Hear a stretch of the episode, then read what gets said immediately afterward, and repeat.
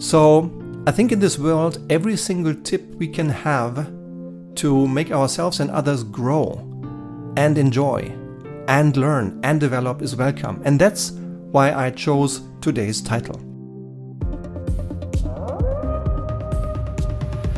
Stefan, maybe you feel you can't yet, but I'm certain you will. Unquote. This is one of the most powerful quotes I have heard in my entire corporate career, in my entire life as a leader and, in fact, as a human. Um, I've been blessed to have 16 different bosses in my career, all of whom I learned from. Many of whom I learned from in a very easy way, from others I learned in a more uncomfortable, tough way. But a, a gentleman who really inspired me, probably lifelong, during three years of collaboration is one of those 16 bosses. These are words from David Taylor. David has been my uh, boss for three years, uh, 20 years ago in Geneva, and uh, is now the, the chief executive and chairman of the board of Procter & Gamble worldwide. And he said these words in moments when I really needed what is the title of today's podcast. I needed encouragement. I needed confidence because he believed in me. Um, he promoted me directly into a role in his business. And just eight months into the business, he promoted me a second time. So I grew fast. I had responsibility bigger than I thought I could handle. But I had David. And if you listened to the Leitwolf podcast in October 2020, when I had the honor and pleasure to have a long interview, a long conversation with David Taylor, all about growth mindset, all about I can't yet, then you know what I'm talking about. So, with this, I extend a warm welcome. I'm so glad you're back here today, investing your time into listening to the Leitwolf podcast. This Leitwolf podcast now has more than 200 episodes published over the last four years, and it's consumed, it's listened to in 96 countries, in five continents, all over the world.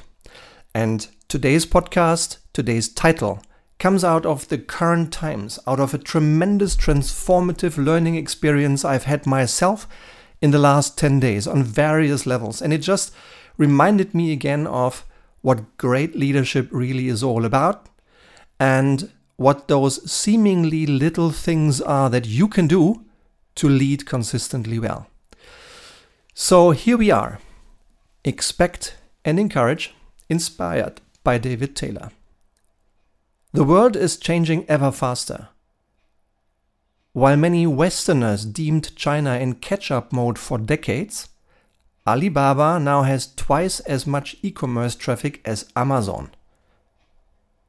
There are more than 70 tech companies in China worth more than $10 billion. Hybrid work has rapidly become our new standard. I guess for you as well, right?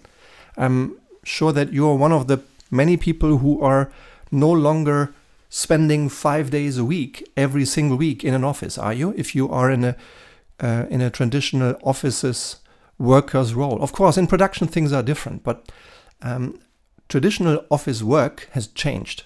It's hybrid now. Yeah.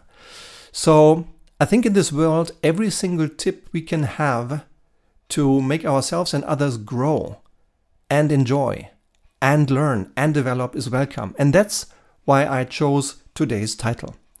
And from my career, from the conversations and the collaboration with David and many other people, here are three tips for you that I would suggest you think about.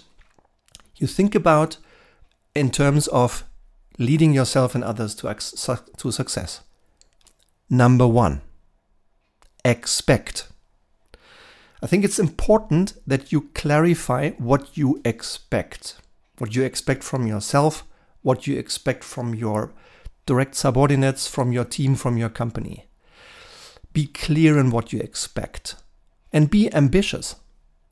Yeah, it's important that we expect more than we have today if growth is what we want, not at any price.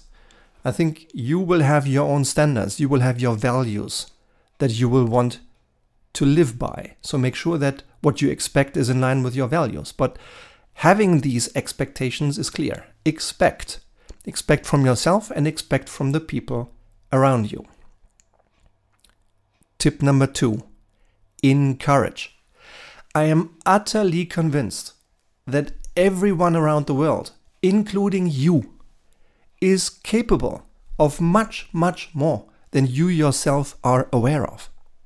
So encourage yourself, encourage your team, encourage the people around you to think about this, to get aware, and to just get out. Yeah? There is no such thing as failure in this life.